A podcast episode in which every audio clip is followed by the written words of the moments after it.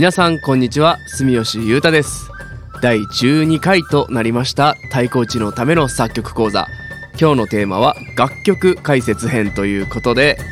なんと未公開の、えー今年のワンアーツアーのために私が3日ほど前に作曲した、えー楽曲について解説解説っていうのおかしいですけどあの説明しながらお話ししていけたらなと思っています、えー春からのワンアースツアー演出の平田祐希くんからまあこういう曲書いてほしいですみたいな依頼をいただいて作った楽曲なんですけどすごくこう久しぶりにゼロからあの曲を作ったので新鮮なうちにまあこういうコンセプトで思いついたよとかこういう順番で作ってったよみたいな話ができたらなと思っております。特別感満載でお送りいたします。今日も最後までよろしくお願いいたします。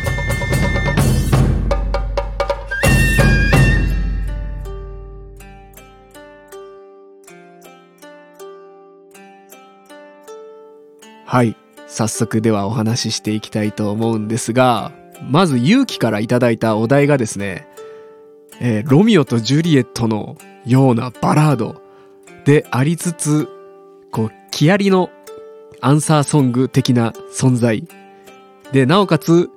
変拍子だとなお素敵みたいな、えーお題をいただきまして考え始めました。でまあ大体こういうメロディーのある曲を作るときは僕はいつも、まあ、サビのメロディーから考えるんですけど、まあ、まずそのサビがどういうグルーヴ感になったらいいかなっていうところから考え始めてまあこう今後ろに流れてるのがこの曲の基本のリフなんですけど、まあ、リフっていうのはこうやって何度もこう繰り返されるあのメロディーラインなんですけど割とこう普通の123451234 5っていう5拍子から、まあ普通の5拍子っていうのももうちょっと感覚おかしいなっていう感じなんですけど、なんか12345っていう風にずっと流れてるのにサビになった瞬間に12345、12345、12345、12345みたいに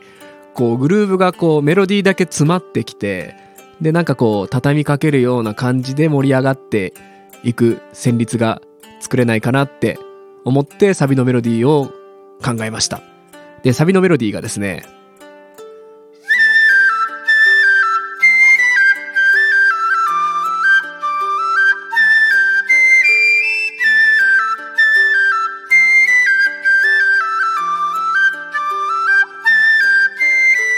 12345、12345、12345、12345、タンタタン、タンタタン、タンタタン、タンタタン、という感じのメロディーが生まれまして、これはいつも言ってる民謡音階プラスワンの音使いの旋律になります。こんな感じで、まあメロディーより先にまずリズムの感じがこう先行して出てきて、まあそこに音階を当てていくみたいな作り方もよくやってます。で、まあ順番的にはこのサビのメロディーができてから、じゃあここにどういう伴奏をつけようかなっていう風に、えー考えるんですけども、えーここで出てくるのがですね、今まで一回も説明してないですけど、コード、和音、あの、コード進行っていうのが出てきます。ちなみに、後ろに流れてるこのリフは、A マイナー、G、F、G となります。トニック、ドミナント、サブドミナント、ドミナントと、えー基本の3和音で、えー構成されています。まあこちらについてはですね、またおいおいお話できたらなと思ってるんですけども、今日は特別編ということで、誰もそんなこと言ってないですけど、まあコードについても少しお話ししたいと思います。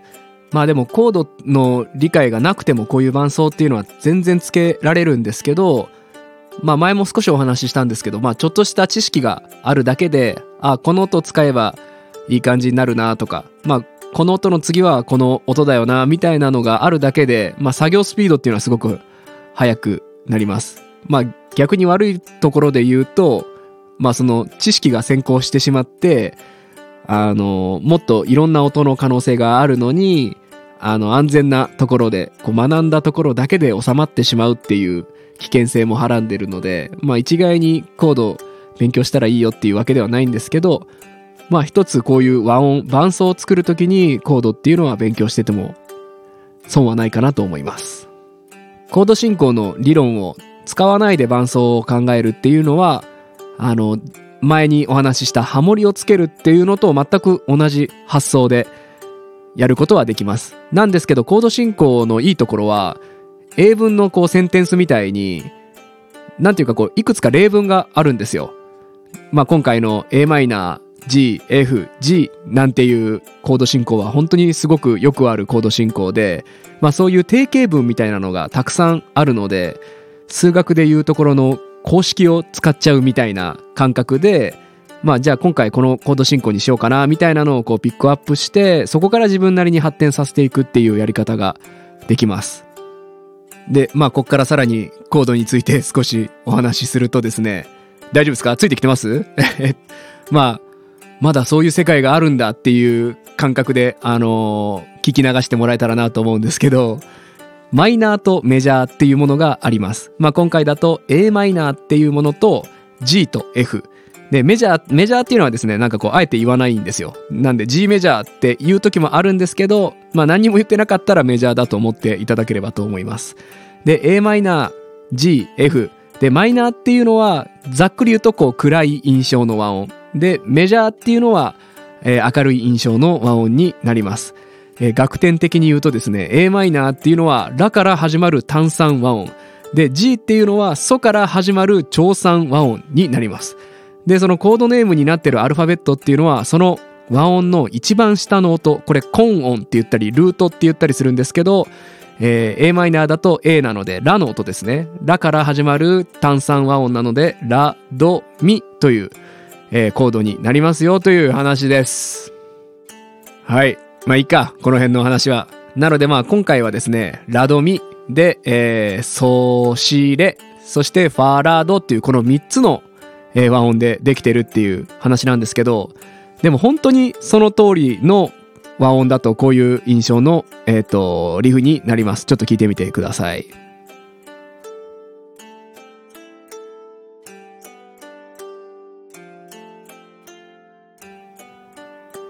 ラドミラ、ソシレソ、ファラドファ、ソシレソっていう感じで、本当にその3つの音だけで伴奏するとこういう感じになるんですよね。ちょっともう一回前のやつに戻しますね。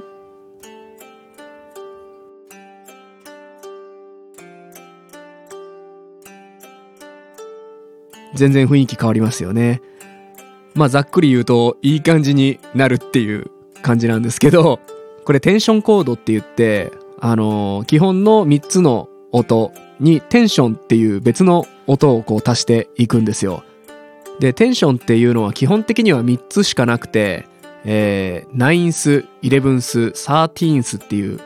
えー、なんじゃそりゃって感じだと思うんですけど、コン音、ルートから数えて9番目の音、11番目の音、13番目の音っていうのが、あのー、主要の3つの音えー、和音の中に足されていきます。で、9番目っていく、いくつって感じなんですけど、まあ、例えば、ラから数えたら、ラ、シ、ド、レ、ミ、ファ、ソ、ラ、シ、シの音。で、じゃあ11番目はつったら、ラ、シ、ド、レ、ミ、ファ、ソ、ラ、シ、ド、レ、レの音。あややこしいなって思うと思うんですけど、まあシンプルに、あの、9、11、13から7引いて考えると、よりわかりやすいです。なので9-7は2ですよね。2だからラのすぐ隣、シの音。で、11番目は引く7っていうのは、え、4ですよね。だからラ、シ、ド、レ、レの音っていう感じで、あのー、その音にこう足せるテンションっていうのがすぐ見えてくると思います。まあでも、そんなことを理解しなくても、こうやって適当に弾きながら、あ、この音いい感じやな、みたいなのをこう繰り返して、バースを作っていくのでも全く問題ないです。まあでも最初に伝えたコードの a マイナー G、F っていうのを理解してるだけでも相当スピード感は上がるかと思います。やべ、伴奏の話だけでめっちゃ時間使っちゃってる。でも僕がね、一番好きな和音は13番目の音を足す。まあいわゆる6番目の音を足す和音。6って言ったりもするんですけど、それはあの、このミネの、陽子さんのこのミネののことの伴奏とか、ほとんど6のコードになっています。で、えー元の話に戻りますけど、まあだから作曲の順番としては、まずサビのメロディーのグルーヴ感、リズムを思いついて、そこに音程を当てていって、えーサビメロができました。で、そこにこう伴奏どうしようかなっていうところで、この琴の伴奏、リフを思いついて、いい感じのリフができました。で、次 A メロとか B メロとかそういうのを作っていかないといけないんですけど、今回はですね、この琴のリフ、伴奏から先に作りました。で、ずっと今後ろに流れてるのは基本の伴奏なんですけど、えーこれとは別に2パターン、えー琴のリフを先に考えて、それを聞きながら、まあ何回も聞きながら、こう鼻歌を歌いながらメロディーを考えていったっていう感じです。えー違うパターンのリフがですね、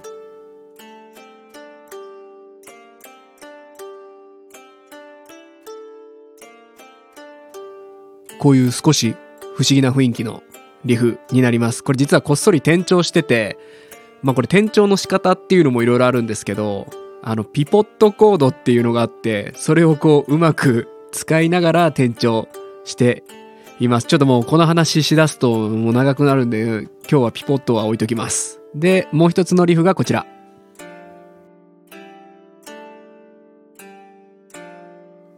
こんな感じで和音の順番とリズム感が変化します。まあこの3つのリフを先に作ってでこれを聴きながらメロディーっていうのを考えていきました。こんな感じのメロディーになりました。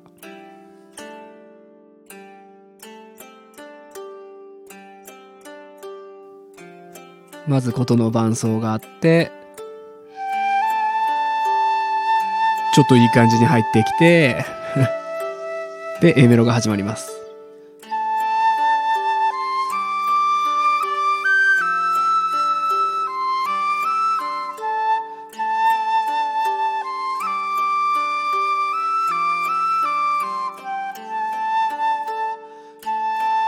A メロを今2回繰り返してるだけなのでまあハモリかなんか足して展開つけれたらいいなーってこの時思いました。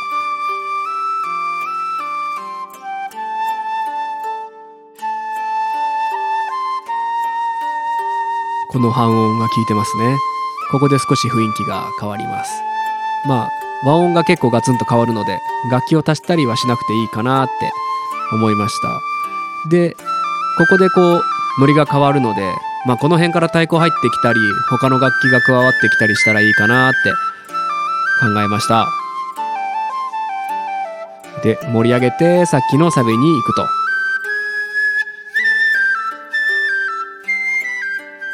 はいまあここから先はもう一回他のパートも足したところでお聞かせしたいと思います。こんな感じで先にこう伴奏を作って鼻歌をこう歌いながらメロディーラインっていうのを考えていきました。でそこにさっきぼやいてたような変化をつけて、えー完成ということになります。では、えーそんな全パートを足したやつを最後にお送りしたいと思います。ではお聴きください。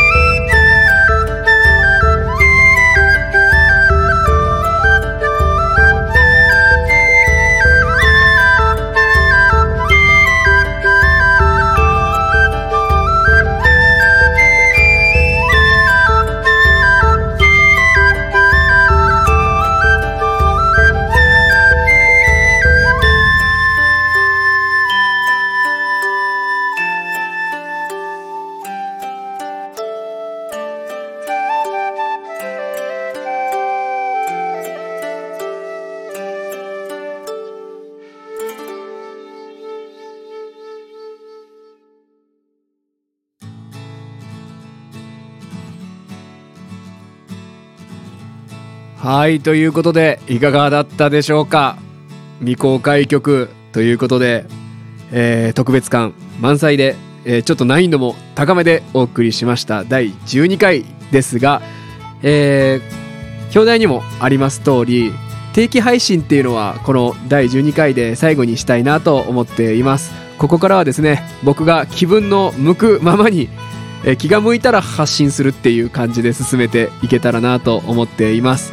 えー、僕の後にもですね、えー、いろいろメンバーたちがいろんな番組を企画してくれていると思うのでそちらもぜひ楽しみにしていてください。質問なんかもたくさんいただいているのでそちらについても少しずつこうピックアップしながら、えー、トークテーマを決めて緩やかに配信を続けられたらなと思っています。やっぱりね定期的に定期配信大変ですね。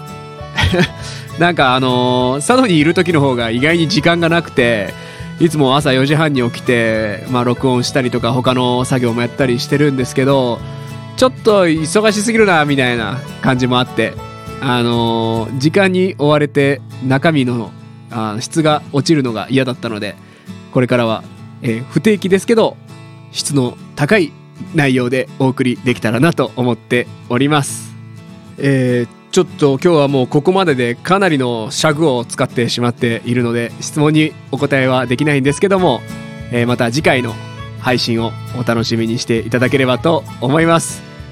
最後のデモ音源についてもですね今日はあの先ほどまでずっと流しておりましたので、えー、割愛させていただければと思います。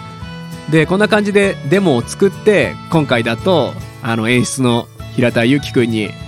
こんな雰囲気でどうですか？とご提案させていただいて実際に生楽器で演奏してみたり、まあ、あとはこのシーンでどれだけのキャストが演奏に関われるかとかどういう楽器が使えるかみたいな現実面も、えー、こう考えながら編曲してブラッシュアップしていきます。実際どういう仕上がりになるのか楽しみにしておいてください。僕もすごく楽しみにしています。今年はこの曲をたくさん上演できる機会があるといいなと思っております。では長くなってしまいましたが第12回今日はここまでとしたいと思います。では次回の配信でまたお会いしましょう。ありがとうございました。